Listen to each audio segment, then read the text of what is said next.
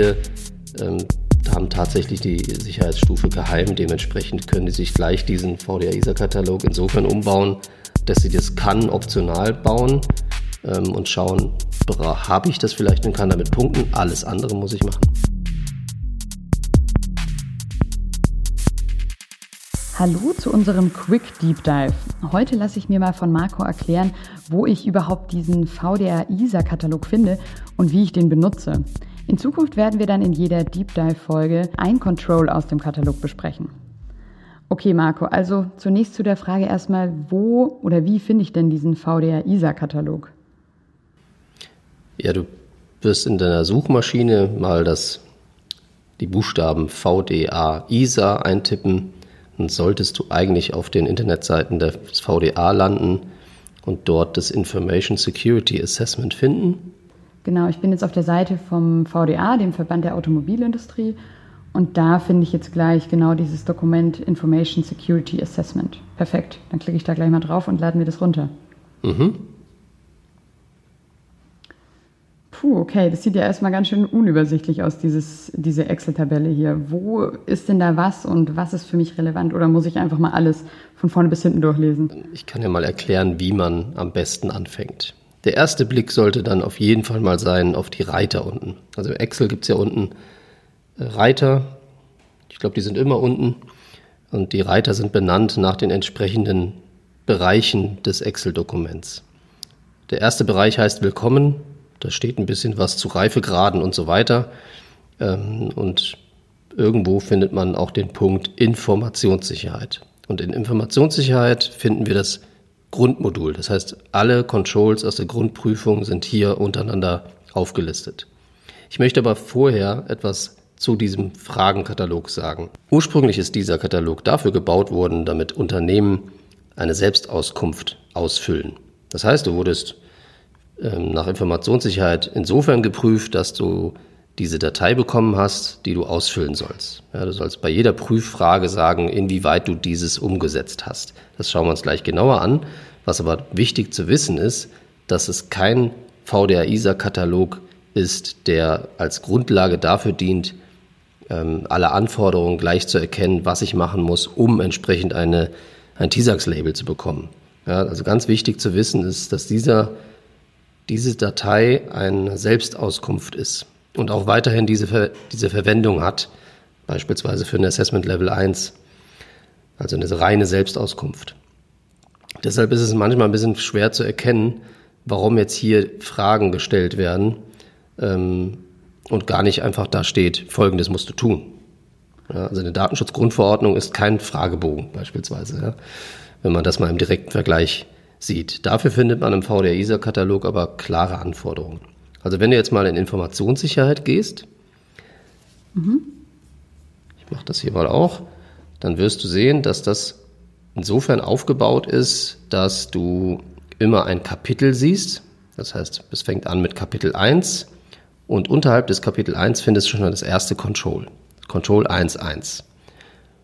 Und neben diesem Control 1.1 gibt es einen großen äh, umrandeten Kasten. Und wenn du da draufklickst, dann wäre da hier die Antwort von dir anzugeben, ähm, in welchem Reifegrad du dich hier selber einschätzt. Ja? Und woher weiß ich, in welchem Reifegrad? Die habe ich, glaube ich, bei Willkommen entdeckt, oder? Da werden mir die verschiedenen Reifegrade dann erklärt. Genau, wobei der Reiter Reifegrade das nochmal ausführlicher macht.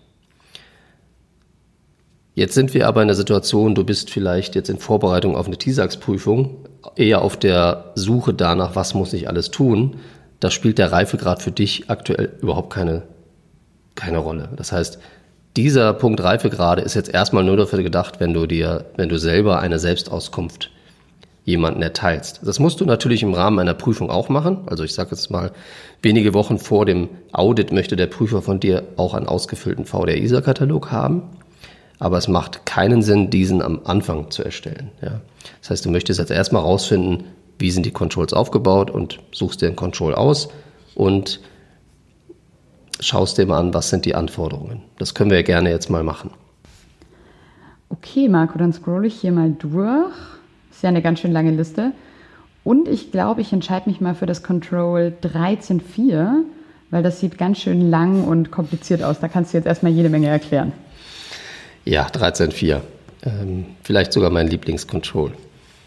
Warum mein Lieblingscontrol? Weil es hier natürlich darum geht, wie tauschen denn Mitarbeiter Informationen aus. Ja?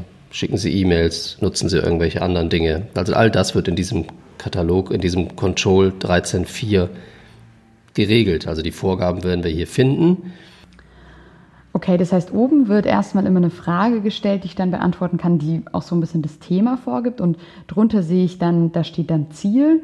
Also da wird wahrscheinlich dann noch mal ein bisschen genauer erklärt, worum es dann in diesem Control geht. Jetzt drunter steht aber dann Anforderungen und das ist dann schon ein ganz schön langer Kasten. Also das sieht jetzt schon ziemlich kompliziert aus für mich. Um was geht es denn da jetzt genau? Genau, bei den Anforderungen sehen wir tatsächlich die Dinge, die wir umsetzen müssen. Jetzt noch mal ganz kurz für den Hintergrund. Ich hatte am Anfang gesagt, es ist ein Fragenkatalog für eine Selbstauskunft. Das heißt, wir müssen an der Stelle schon anfangen zu übersetzen. So, ich lese mal vor. Hier steht ja was von hierzu muss gehören. Dann stehen welche Anforderungen da drin. Dann steht da hierzu sollte gehören als nächstes. Das heißt hier mal schon ein Unterschied. Muss und sollte. Und dann kommt noch was. Hierzu kann gehören. Dann werde ich immer gefragt, okay, was muss ich denn jetzt davon machen? Ja, dann geht man davon aus, dass der Katalog ganz schön lang ist und überall was drin steht. Dann stellt man sich natürlich erstmal die Frage, was muss ich denn jetzt tun? Ja, ja wahrscheinlich nur das muss, oder? Denkt man, ne? Ähm, das muss, ist, steht außer Frage, muss ich machen. Sollte, ehrlich gesagt, ist auch ein Muss. Haben Sie nur ein bisschen positiver formuliert, damit es nicht so lang klingt. Genau, das ist in etwa so, wenn deine Schwiegermutter zu dir sagt, sagst, äh, du musst nicht unbedingt zu meinem Geburtstag kommen. Ja. Okay, also eigentlich ein müssen sollen sozusagen. Also erfahrungsgemäß ist muss ein Muss und sollte ist auch ein Muss. Und kann auch oder? Kann ist kein Muss. Ja, kann, damit kann ich punkten. So kann man sich ein bisschen merken. Also man sollte sich das kann tatsächlich anschauen. Man sollte es nicht ignorieren mit dem Hintergrund, okay, ich schaue mir nur das Notwendigste an, sondern bei kann stehen oftmals Dinge drin, die man tatsächlich hat. Wo man gut aufgestellt ist und dann sollte man das schon ins Regelwerk mit aufnehmen, damit man an der Stelle vielleicht das ein oder andere sollte ausgleichen kann, was man vielleicht nicht so hat, wo man vielleicht nicht so gut aufgestellt ist. Okay, perfekt. Das heißt, unter diesem Reiter in der Excel-Tabelle Informationssicherheit kann ich, muss ich nacheinander all diese Controls durchgehen und gemeinsam mit meinem Team dann quasi einfach im Unternehmen gucken, also dass wir all diese Sachen eben beachten und beantworten können. Genau, also theoretisch müsstest du dir jedes Control vornehmen und erstmal für dich umbauen, um wirklich zu sagen, das muss ich machen. Und leider hört es nicht auf bei kann. Da gibt es noch zwei Punkte. Oh, stimmt, da steht ja noch was drunter. Das habe ich jetzt schon wieder ignoriert. Mhm. Wird oft vergessen. Ähm, hier steht ja der nächste Punkt. Zusätzlich bei hohem Schutzbedarf. So, hoher Schutzbedarf bedeutet vertrauliche Informationen.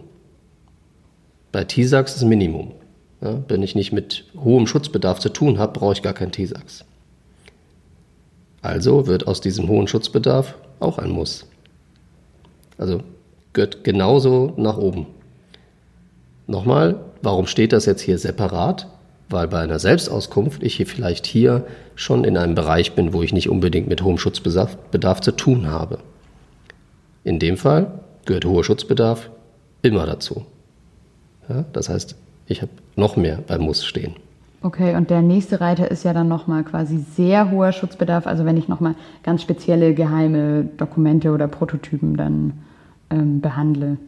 Genau, wenn du jetzt äh, die, deine TISAX-Freigabe für Info Very High brauchst, also geheime Informationen, heißt oder hieß auch sehr hoher Schutzbedarf, dann müsste dieser Punkt hier unten auch zum Muss.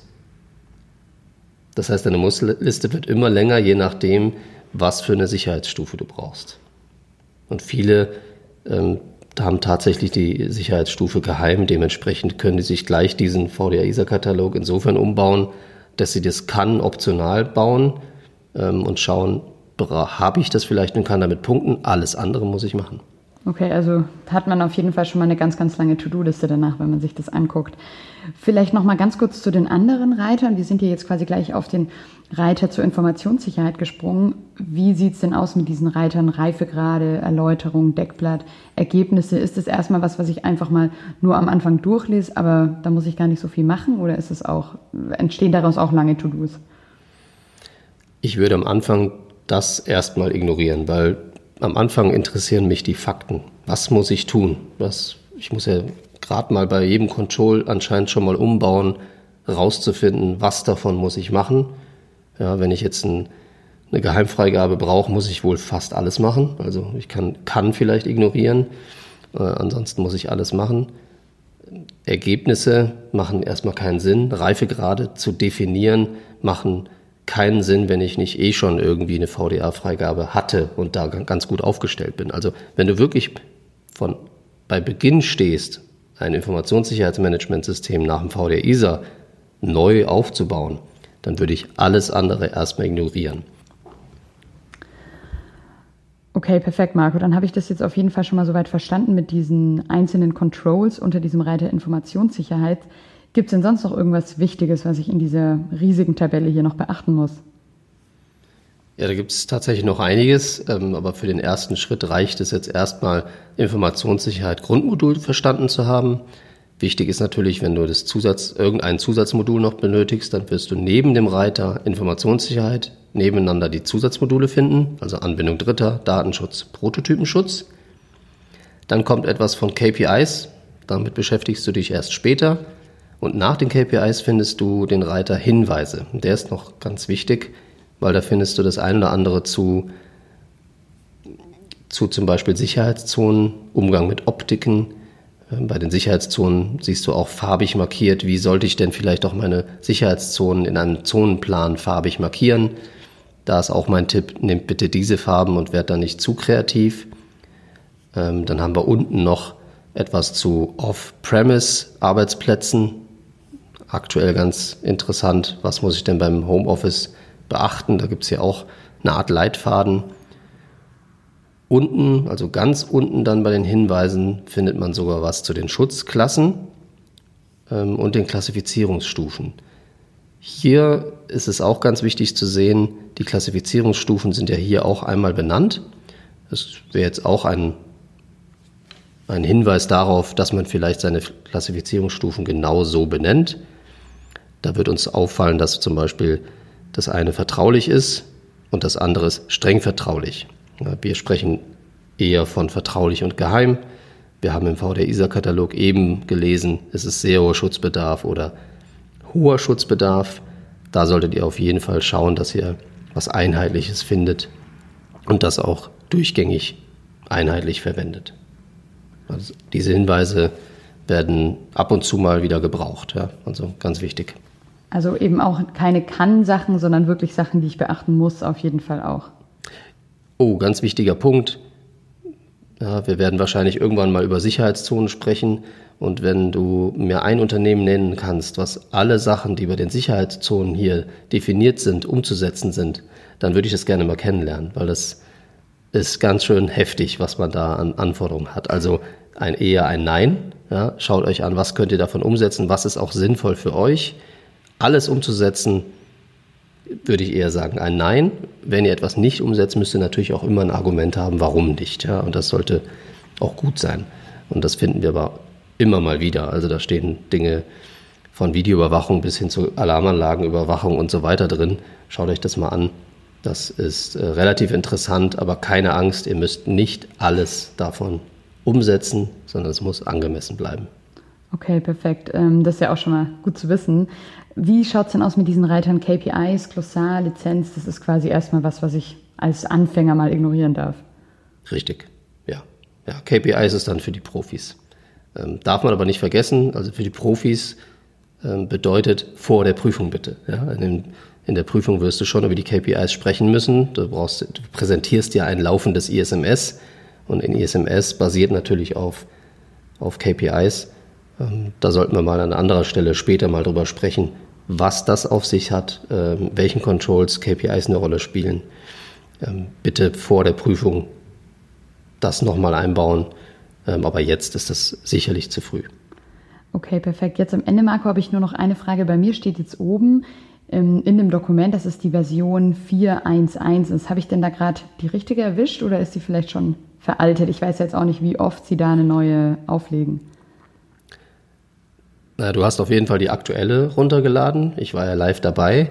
Das heißt, ähm, aktuell ist es der 4.1.1 VDR ISA und tatsächlich kommen ab und zu mal eine neue Version raus. Ja, das heißt, ähm, dieses Jahr erwarten wir mindestens eine Version, eine neue Version mit deutlichen Änderungen. Letztes Jahr gab es zwei Versionen ähm, und das ist auch als ähm, TISAX-zertifiziertes Unternehmen deine Pflicht, da auf dem Laufenden zu bleiben, weil bei der nächsten Rezertifizierung wirst du vielleicht auf den neuesten Katalog geprüft und wenn du dir den drei Jahre nicht angeschaut hast, da werden schon einige Änderungen dabei sein, die du überhaupt nicht auf dem Schirm hast. Also es gehört dazu, zur Aufgabe des ISB, auch zu schauen, gibt es vielleicht einen neuen Katalog, was für Änderungen sind jetzt da drin.